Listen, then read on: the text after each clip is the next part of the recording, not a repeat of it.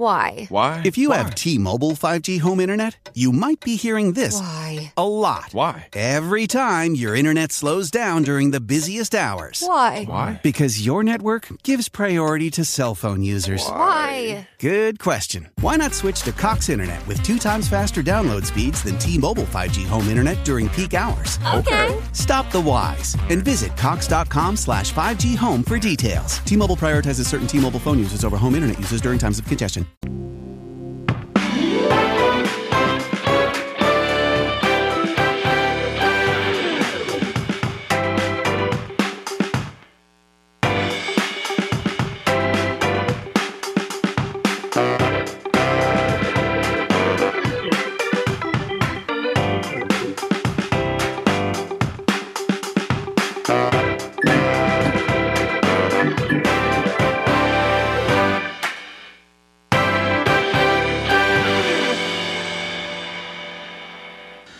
Muito bom dia, família IBM Alphaville. Mais uma vez sejam bem-vindos. A gente está no terceiro domingo do nosso mês da família, com uma série chamada Família Projeto Premiado. E como a gente fez na semana passada, hoje também a gente está recebendo parte de uma família muito querida. A gente está recebendo aqui a Bia e a gente está recebendo aqui o Samuel. Eu queria que vocês recebessem com uma salva de palmas. Além deles também nós temos a Mônica, o João Pedro, mas o Samuel, mais conhecido por nós como Muca, e a Bia, que estavam cantando ali. E eles vão representar hoje a figura que nós queremos falar. Vamos falar de pais e filhos. E eu quero começar falando com Samuel. Foi o primeiro a nascer, né, Samuel? Então, eu quero falar um pouquinho sobre diferenças entre pais e filhos.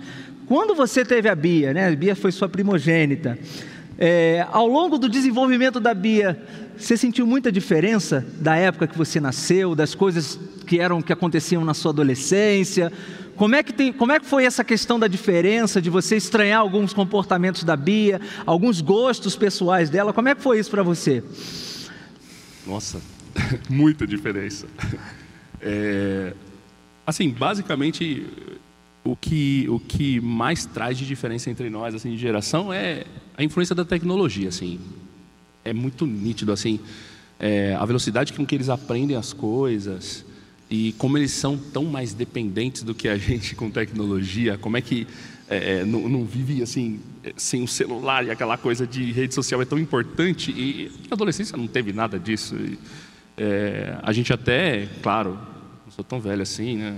eu vi, cheguei a ver alguma coisa de, de rede social e tudo mais, mas assim, eu noto que para eles, às vezes eu mando alguma mensagem no WhatsApp e ela vem me corrigir, porque o contexto que eu coloquei, não, mas aquela exclamação tá errada, ó, aquele jeito de escrever foi diferente. E eu nem ligo para isso, mas para ela é super importante, porque de fato é, é como eles se comunicam, né? Então, assim, o jeito deles aprenderem, a velocidade com que eles aprendem, também a impaciência de aprender, às vezes, né? Ela comprou uma guitarra agora. Aí, ó. E disse que vai ser guitarrista. E aí, e aí ela falou assim, é, logo um pouquinho antes dela comprar, eu falei, pai, em seis meses eu quero ser uma a melhor guitarrista do mundo, assim. Tipo, não, seis meses, eu acho que eu demorei, sei lá, para fazer dois acordes, assim. Mas ela quer em seis meses ser a melhor guitarrista do mundo, assim. Então acho que a tecnologia vem trazendo essa é o que eu mais noto de diferença entre a gente, assim, entre, entre as gerações. Essa aceleração, né? Bia, quando você você está com quantos anos, Bia? 15. 15 anos. Quando você se deu conta com a tecnologia, qual era a versão do Windows que você usou? Qual foi a primeira versão do Windows que você usou? Meu Deus, pergunta difícil. Assim, é, eu nunca fui viciada em computador assim, só agora, né, nessa quarentena que não tem muito o que fazer, é, eu tô meio viciada assim em celular, mas é, eu não sei a primeira versão que eu sei do Windows. É, a diferença que eu vejo assim da geração do meu pai para minha de agora é, é exatamente o que ele falou da tecnologia, né? E eu percebo que os adolescentes de hoje em dia, eu falo por mim mesmo, né, que a gente é muito mais dependente da tecnologia para tudo. Só que assim, é, eu particularmente, eu não eu não gosto muito porque a rede social está virando uma coisa muito tóxica. E eu vejo que antigamente não era assim. Então, na minha cabeça, os adolescentes daquela da época do meu pai é, eram mais felizes, aproveitavam mais a vida, sabe? Não era um negócio muito tóxico assim, sabe? Por causa da rede social. Vocês acham que eles eram mais livres assim? Né? Exato. A gente sempre acha que a geração ou a geração anterior ela é um pouco pior, Com seus pais eram assim também, Samuel? Você teve muito estranhamento com seus pais por conta da época? Como é que foi também, no caso dos avós, né, da Bia, como é que foi também essa, essa passagem? Nossa, é, é, minha mãe minha mãe trazia várias coisas assim também, né? A gente, é, eu, eu, eu nasci num lar cristão, então muito do que eu lembro da, da minha família, da, da minha mãe, tem a ver com igreja, se mistura bastante. Mas assim, o jeito de cultuar é uma coisa que me, que me pega muito, assim. É, muita coisa que a gente fazia enquanto de jovem, que mãe ficava, que absurdo, como é que vocês fazem isso, sabe? Então, o que, mais, o que mais vem à minha mente, assim, é o choque da minha mãe com a forma de a gente se comportar dentro da igreja, com a forma da gente da gente cultuar, que ela achava algumas coisas um absurdo, assim, não, não pode fazer isso dentro da igreja. Gente, não tem condições, sabe? Então, é o que mais vem, assim. E que hoje é normal para gente. hoje para a gente é super normal, na verdade. Até para ela, já se acostumou. Essa questão da, da, do, do, do, das novas gerações serem muito aceleradas. Eu estava conversando com um pai uma vez que ele falou assim: Poxa, eu não consigo entender o linguajar da minha filha no WhatsApp. Eu, às vezes, estou no trabalho e mando para ela assim: E aí, filha, está tudo bem em casa? E a filha responde assim: S. Que é o sim. Entendeu? Preguiça, não quero escrever a palavra. Para que eu escrever a palavra toda? Essa palavra é enorme de três letras. Eu falo S. Ou é assim, ou então a figurinha, né? o emoji e, e tudo mais. Muca, qual é o seu maior aprendizado no ser pai? Algumas coisas. É, mas assim, como eu já disse, né, a gente ter, é, estar em um lar cristão é, faz a gente pensar nos filhos. A, a, a, gente não se enxerga muito como missionário quando a gente não é pai. Né? E aí, quando você tem um filho, você percebe que não basta você levar, trazer seu filho para a igreja. Em algum momento, e nessa idade, né, assim, de, ficando adulto, você tem que pregar para o seu filho. E, e, eu sei que é clichê isso, mas assim, não só com palavras, e, e é com atitudes, é dentro de casa. Então, um aprendizado que eu tenho, assim, como pai, tendo os filhos que eu tenho, Primeiro é depender de Deus todo dia, cada febre, cada tombo, cada. Né? E depois é, é como passar Jesus genuinamente para eles sem religiosidade, sem, sem, sem julgo, na verdade, né? Tentar passar Jesus de forma transparente para eles, para que eles sejam vozes importantes na geração deles sobre Jesus. É, e, e, não, e não uma coisa forçada, não uma coisa que, não, você tem que ir porque você é meu filho, você tem que estar na igreja. Eu acho que isso é um desafio importante, que às vezes a gente subestima, na verdade. Porque é muito natural eles virem para a igreja com a gente no começo e depois não tão natural assim mais. E nesse momento que não se torna tão natural, talvez o seu papel é, de missionário já foi, assim. Então, tem que ficar muito atento nesse momento. Né? Bia, o que você diria para as suas amiguinhas, para seus amigos, para os jovens que às vezes tem aquela, bate aquela preguiça de vir à igreja, de estar com a, com a família na igreja, e hoje você não está só na igreja, mas como também está servindo com seu pai, e hoje está cantando junto com seu pai aqui. Para a gente é uma alegria muito grande. O que, que você diria para as pessoas que hoje às vezes, ah, não, não quero, vou ficar em casa, melhor isso, melhor aquilo? O que, que você diria para essa turminha? Então, é, eu, eu entendo essa preguiça, mas assim, eu também entendo que para Jesus não pode ter preguiça, sabe? Porque você tem que estar todo dia buscando Ele, sabe? E vindo para a igreja, você já está no caminho, entendeu? Para estar tá mais próximo dele, para ser mais parceiro dele, sabe? Então, assim, eu acho que é importante. Desculpa. É, mas eu acho que é importante, sim, vir para a igreja, parar com essa preguiça, parar de ficar no TikTok e nas redes sociais e vir buscar mais de Jesus e aprender mais sobre ele e entender que ele é o nosso porto seguro e sem ele a gente não é nada. Amém, Bia. Obrigado, Muca. Obrigado. Gente, uma salva de palmas. A gente vai falar um pouquinho ainda mais. Muito obrigado. Hoje a gente está falando sobre pais e filhos, a relação entre pais e filhos, o abismo que pode existir entre pais e filhos. Antes da gente começar, eu não teria como falar o que eu vou falar hoje aqui sem falar um pouquinho da minha família, sem mostrar um pouquinho da minha família. Então vou pedir para colocar a foto da minha família aqui do lado. Então, olha, ali está a Renata, minha esposa, que está aqui presente, e esse é o meu filho Noah. Ele é a pessoa para onde eu olho e falo assim: olha, eu vou fazer de tudo, o possível e o impossível, para que entre nós, eu, o Noah, a Renata, o Noah, não haja aquilo que chamamos de abismos. Infelizmente, aquilo que a gente acabou de ver na família do Muca, da Bia, com a Mônica, com João Pedro, aquilo que eu tento trazer na minha casa e aquilo que talvez você tenta colocar na sua casa não tem sido a realidade da sociedade. E o que você precisa fazer para a sua família, os seus estímulos não são encontrados fora dos propósitos de Deus. Ou seja, a sociedade não reflete uma sociedade que quer estimular você a viver numa família aonde não haja abismos. E isso não é de hoje. A conhecida música do, do, do, da Legião Urbana do Renato Russo, Pais e Filhos, tem uma frase que diz: você me, você me diz que os seus pais não lhe entendem, mas você não entende seus pais. A sociedade produz família com abismos. Às vezes, abismos entre marido e mulher, e também abismos entre pais e filhos, mas esse não é o plano de Deus. Muito do nosso relacionamento com Deus, você pode aprender através do seu filho. E a sua relação com Deus pode fazer com que você também se aproxime dos seus pais e filhos com que você se aproxime dos seus pais e pais que se aproximem também dos seus filhos. E para isso eu quero compartilhar com você, gente, o que, que a Bíblia diz a respeito disso. O que, que a Bíblia fala a respeito de pais e filhos. Eu quero convidar você a abrir a sua Bíblia ou ligar a sua Bíblia no livro de Efésios, na carta de Paulo aos Efésios. Nós vamos ler o capítulo ah, 6, dos versículos 1, 2, 3 e 4. E vamos tentar desvendar esse, é, é, é, esse arquétipo da sociedade, que são os abismos que existem entre os pais e filhos, e o que a Bíblia pode nos ensinar, o que Jesus pode nos ensinar a respeito disso. Olha o que, olha o que, que diz Paulo na carta aos Efésios, olhem as instruções que Paulo nos dá para você que é pai, para você que é filho, para você que é avó, que naturalmente é pai ou mãe, e para todos nós que de certa forma somos filhos. Diz assim a palavra de Deus: Filhos, obedeçam aos seus pais no Senhor, pois isso é justo. Honra teu pai e tua mãe. Esse é o primeiro mandamento com promessa, para que tudo te corra bem e tenhas longa vida sobre a terra. Pais, não irritem seus filhos, antes criem-nos segundo a instrução e o conselho do Senhor.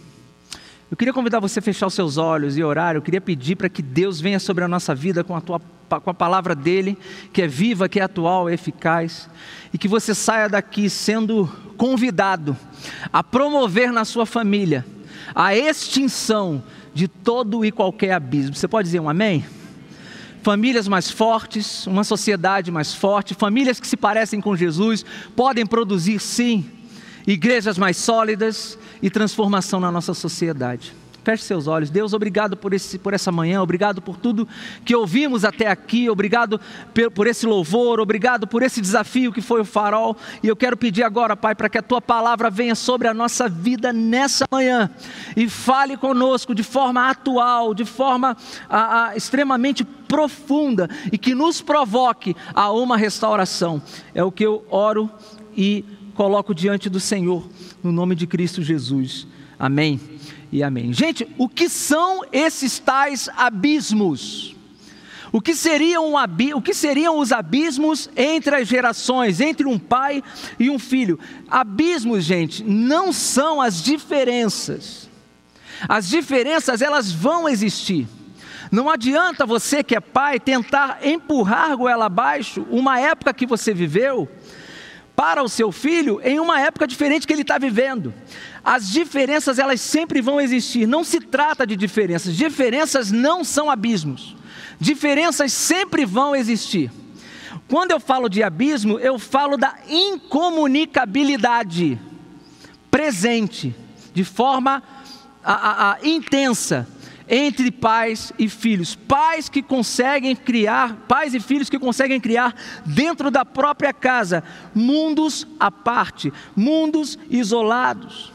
E isso gera um problema muito grave, tanto para o pai, tanto para o filho, como para toda a família. Porque para o filho, ele viver no mundo dele, isolado, ter um abismo entre o seu pai, começa a gerar nele a falta de referência. Isso reflete na nossa sociedade. Hoje vivemos uma sociedade extremamente ausente, escassa de referências. Não temos líderes referentes, não temos boas referências de liderança, boas referências de pais, boas referências de pessoas públicas. É muito difícil você encontrar pessoas nas quais você possa se espelhar. E essa falta de referência às vezes começa dentro da própria casa, quando o abismo começa a surgir. E para os pais, o, o, o, o, que causa esse abismo, muitas das vezes, é aquilo que eu chamo de negligência no cumprimento da sua missão como pai. Eu vou falar um pouquinho mais para frente sobre isso, mas esse definitivamente não é o plano de Deus para mim, para você, não é o plano de Deus para a igreja, não é o plano de Deus para a família, que volto a dizer, é a primeira instituição que Deus colocou aqui na terra para que, para que pudesse manifestar a sua glória. O primeiro projeto de Deus para esse mundo não foi a igreja. O primeiro projeto de Deus para esse mundo não foi o seu povo, não foi o povo de Israel no Antigo Testamento. O primeiro projeto de Deus eh, comunitário para esse mundo, para que pudesse manifestar, a glória de Deus pudesse ser manifestada nesse mundo, foi através de uma coisa chamada família. Eu quero dizer para você que talvez tenha vivido abismos dentro da sua casa, que esse não é o plano de Deus para você. Salmo de número 145 diz, versículo 4 diz: Uma geração louvará a outra as tuas obras e anunciará os teus feitos poderosos. Deus sempre pensou em uma comunidade aonde uma geração andasse de mãos dadas com a outra. Uma geração contará a outra. Aqui não está dizendo que a geração mais velha vai contar a geração mais nova. Aqui está dizendo que uma contará a outra. Aqui ele está falando, talvez, de filhos ensinando aos pais, pais ensinando aos filhos, pais aprendendo com os filhos, pais ensinando aos filhos, filhos aprendendo com os pais. Essa troca, essa troca essa ausência de abismo reflete o reino de Deus e reflete o reino de Deus na sua casa. Gente, o abismo entre gerações não faz parte definitivamente do plano de Deus e ele precisa ser extinto e ele vai ser extinto na sua casa em nome de Jesus. Amém? Ele vai ser extinto. Gente, o que pode gerar os abismos? O que, que, pode começar a gerar os abismos? E aí fica um sinal amarelo aí para todos nós. Primeiro, a falta de diálogo. E como a gente ouviu a Bia falando nas redes sociais, a tecnologia às vezes fomenta isso. Muitos dizem, né, que a tecnologia aproximou aqueles que estão distantes e distanciou aqueles que estavam perto. Outra coisa, gente, que pode causar a, a pode gerar abismos é a má compreensão dos papéis dentro de casa. Pai esqueceu que precisa ser pai. Mãe esqueceu que precisa ser mãe. E filho esqueceu que precisa ser filho. Todos nós temos um papel dentro de casa. Aquele navegador famoso, Almir Klink, com a sua família, em certa entrevista, ele disse que numa, navega... numa viagem deles, todos têm uma função. Todos, até a criança de seis anos da família, tinha uma função que era todos os dias virar os ovos para que eles não apodrecessem. Era a única coisa que ele fazia, mas ele tinha um papel. E ele tinha um papel bem definido. A falta de papéis reais dentro da família pode causar, sim, um um abismo. O filho olhar para o pai e não reconhecer o pai. O pai olhar para o filho e não reconhecer o propósito do filho. E isso começa a gerar abismos. Outras coisas, gente, que podem gerar abismos são brigas mal, mal, mal resolvidas, pendências nas áreas emocionais. E por fim, certamente, a falta de Cristo como referência de uma família a falta de Cristo como referência, a falta de hábitos que levam você para Jesus, a falta de disciplinas espirituais que fazem com que a gente, como nós como pais, cresçamos e que os filhos possam olhar para nós como referências. Eu já falei numa outra pregação aqui há dois domingos atrás que eu lembrava de certas coisas, como por exemplo a minha mãe passando por momentos complicados e eu lembro com quatro ou cinco anos de idade, ela ajoelhada, chorando, quebrantada, pedindo por ajuda, ouvindo o pastor do rádio. Lembro do meu pai acordando a criançada toda em casa no domingo de manhã ao som de arautos do rei. Quem lembra? Quem lembra? Entrega a idade, eu não vou entregar sozinho aqui. Né? Ao som de arautos do rei e com aquele versículo clássico que a gente tem vergonha de falar hoje, né? Alegrei-me quando me disseram: Vamos todos à casa do Senhor. A falta das disciplinas, dos hábitos que nos levam para Cristo e sinalizam o reino aqui nessa terra, pode sim gerar abismo. Mas Deus tem sempre uma resposta para mim e para você. Então, o que, que Deus espera da gente como família, como pais, filhos, avós? O que, que Deus espera de nós? Número um, Deus espera que sejamos filhos obedientes. E antes de eu entrar nessa esfera dos filhos e pais, eu tenho certeza que você que está com seu filho aqui hoje, do lado dele, você que está com seu pai aqui hoje, hoje é aquele tipo de mensagem da cutucada, né? Hoje é aquele tipo de mensagem que a gente olha para o lado e fala assim, viu? Hoje é aquele tipo de mensagem que a gente olha no carro e fala assim, ó, ó, o pastor falou isso, ó como é que é isso que a gente tem que fazer e tudo mais. Não tem problema, não briguem por causa disso. Tem dica aqui para todo mundo. Então eu vou falar para os filhos agora, o pai assim, segura um pouco a onda que depois vem com vocês aqui. Deus vai falar com todo mundo hoje, amém? Número um, filhos, olha isso, gente. Não é sua mãe que está falando, não é o seu pai que está falando. Sejam obedientes. Deus espera de nós que sejamos filhos obedientes. Gente, obedecer é um hábito, é algo que está na esfera tanto natural, tanto na esfera da lei de Deus e quanto na esfera do evangelho. Obedecer, gente, é algo tão natural que não é só a sociedade cristã não é só o povo de Deus que busca obedecer. Obedecer é algo tão inerente à nossa vida que até as sociedades pagãs, por exemplo, tratam a obediência. Obediência aos pais não é uma exclusividade, uma exclusividade do povo de Deus, mas é um atributo compartilhado de Deus a todos os seus. Criaturas obedecem, isso está presente em todos. A, a, a, sociedade oriental, Confúcio, por exemplo, falava muito da questão da obediência filial, da obediência entre pais e filhos. É um valor da sociedade, é algo que o C.S. Lewis coloca no livro Cristianismo Puro e Simples como lei natural. Você não precisa discutir se é certo ou se é errado. Deus imputou na tua vida a ideia de que você precisa obedecer. Não é algo a ser discutido, gente. A obediência é um valor, a obediência é algo tão sério, gente. Tão sério. Que ela é vista como um que a falta dela, olha o que eu vou falar para você. A falta da obediência é vista como um dos sinais do fim dos tempos. Você sabia disso? Vou ler para você dois versículos. Primeiro, Romanos, capítulo 1, de 28 a 30. Olha isso. E por haverem desprezado o conhecimento de Deus, o próprio Deus os entregou a um modo de pensar reprovável, para praticarem coisas que não, não convêm. Ou seja, as pessoas não queriam seguir a Deus, então Deus as entregou às suas próprias lamúrias, aos seus próprios prazeres. E ele começa a classificar a, a, a característica da igreja, da, da, daquele povo em Roma, do que, que eles viviam. Ele começa a dizer o seguinte: estão cheios de todo tipo de injustiça, perversidade, avareza e maldade. Estão cheios de inveja, homicídio, discórdia, Percebe só, engano, malícia, são difamadores, caluniadores, inimigos de Deus, insolentes, arrogantes, orgulhosos, inventores de males e desobedientes aos pais.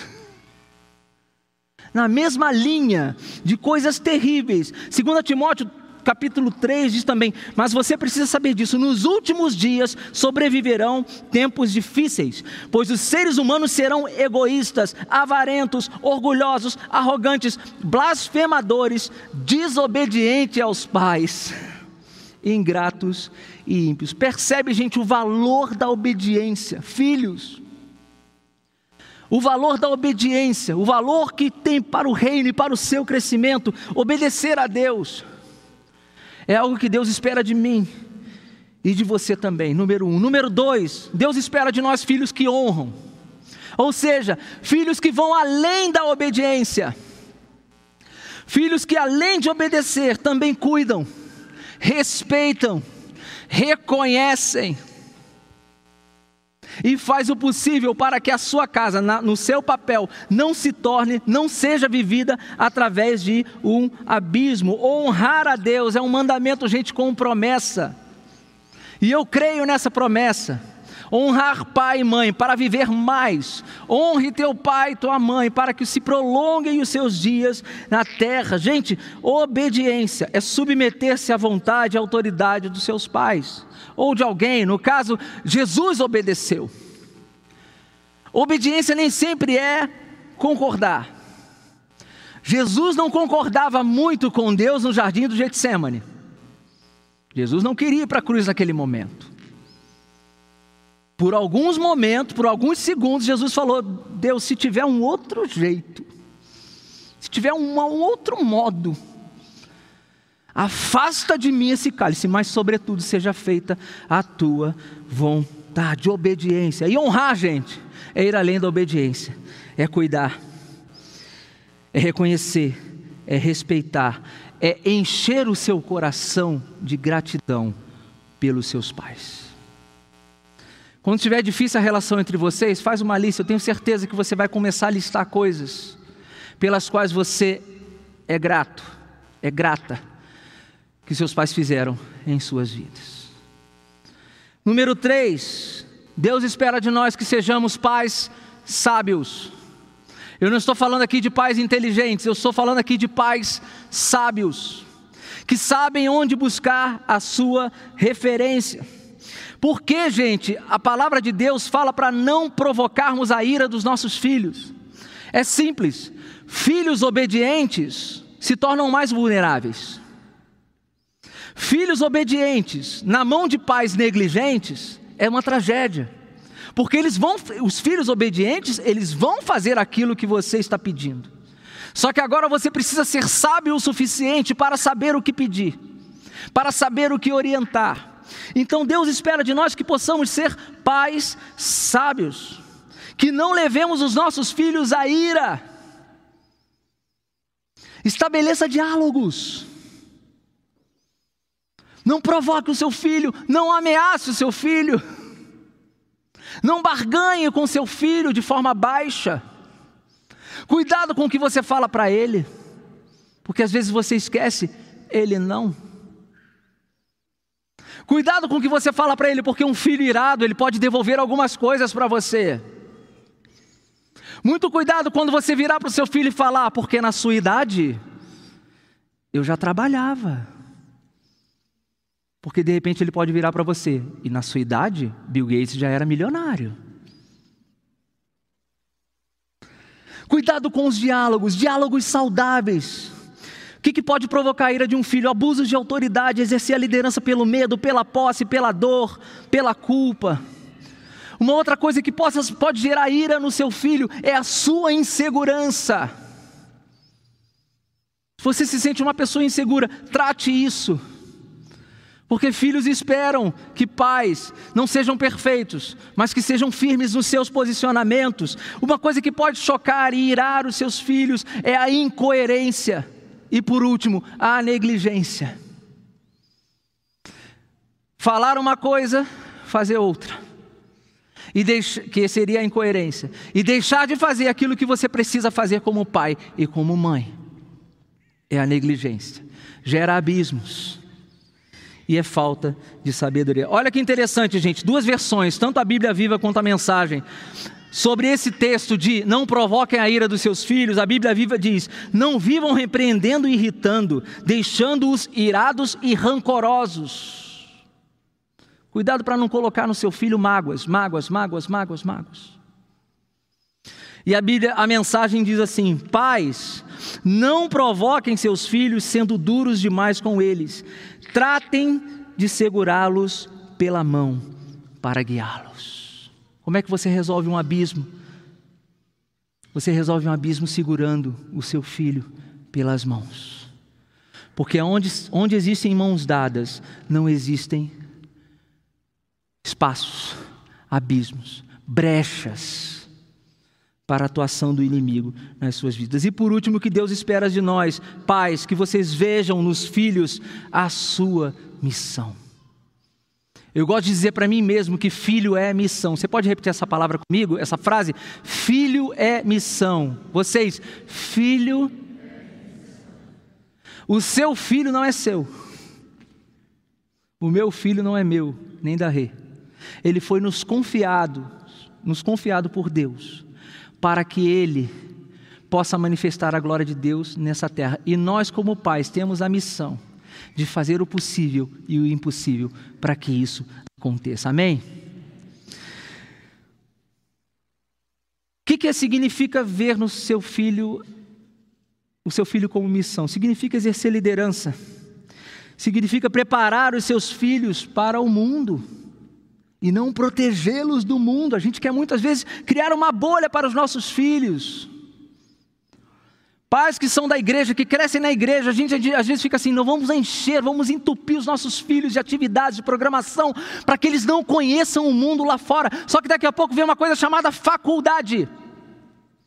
E na faculdade não, não há o que você faça, ele estará exposto ao mundo real. E se ele, ao invés de ter sido preparado, foi protegido, ele não terá casca, força suficiente para enfrentar o que o mundão lá fora tem a oferecer para ele. Nós precisamos preparar os nossos filhos, criar cascas para que eles possam realmente enfrentar as dores.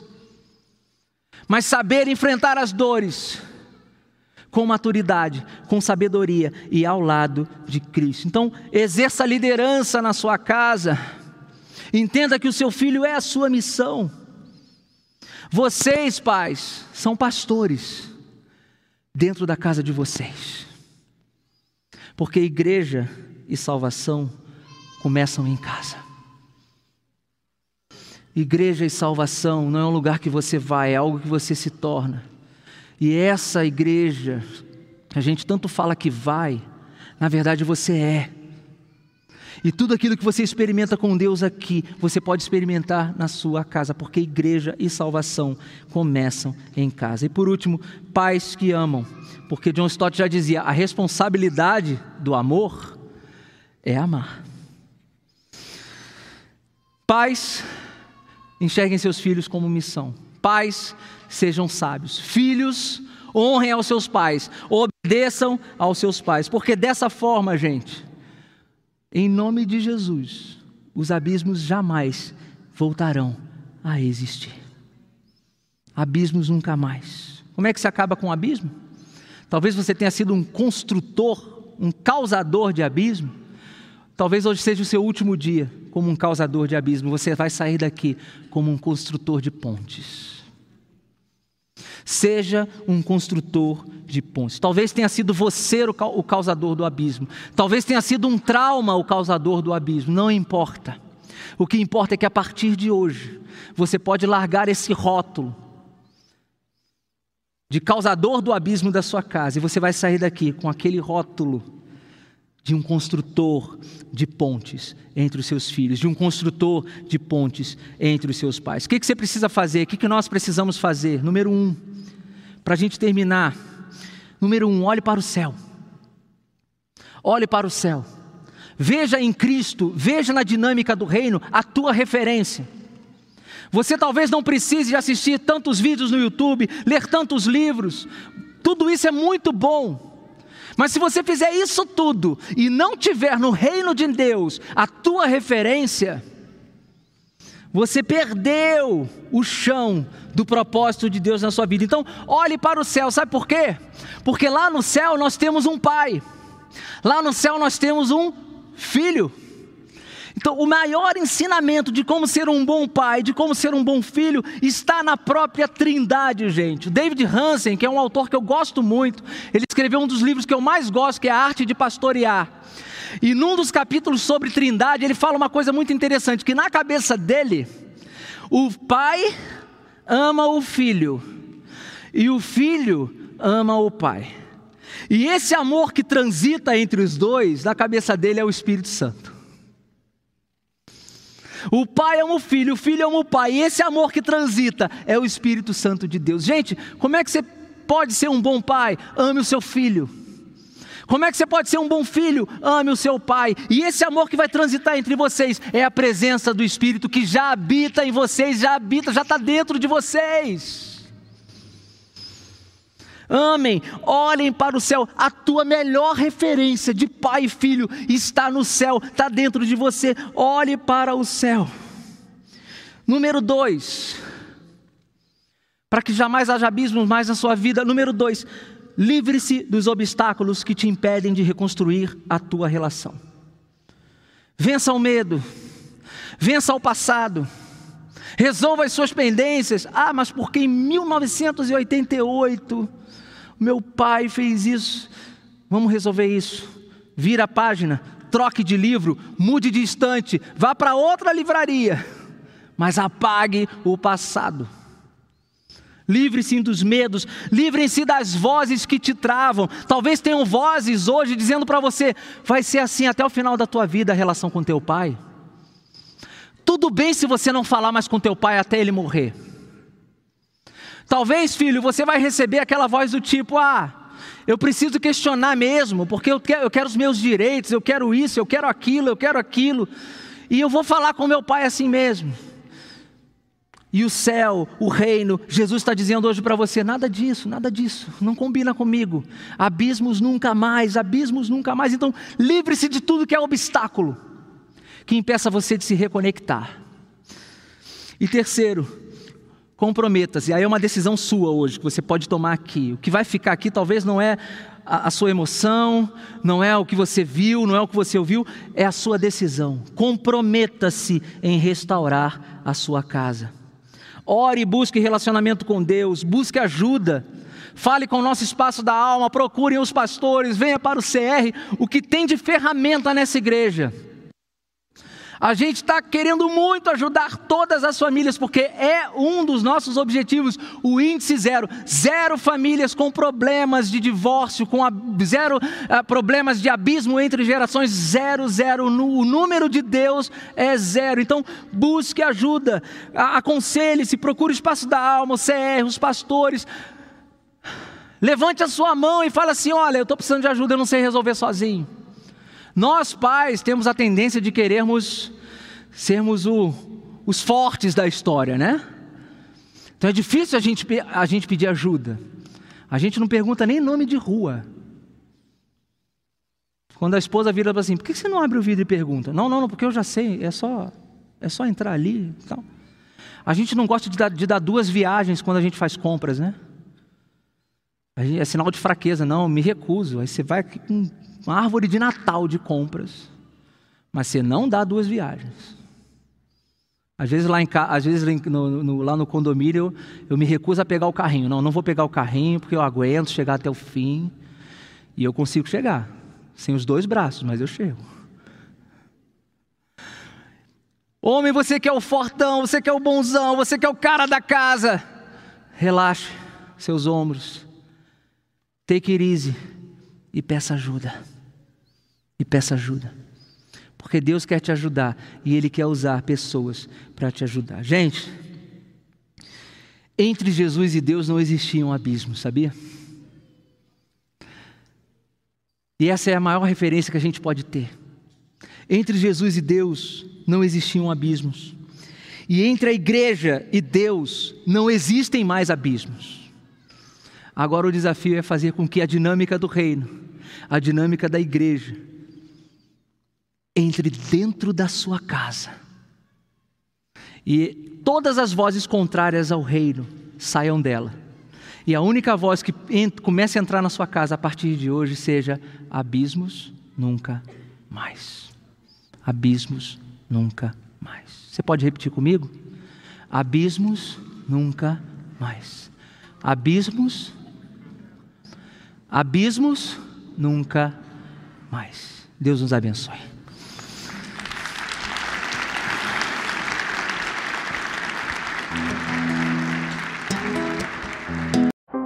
How powerful is Cox Internet?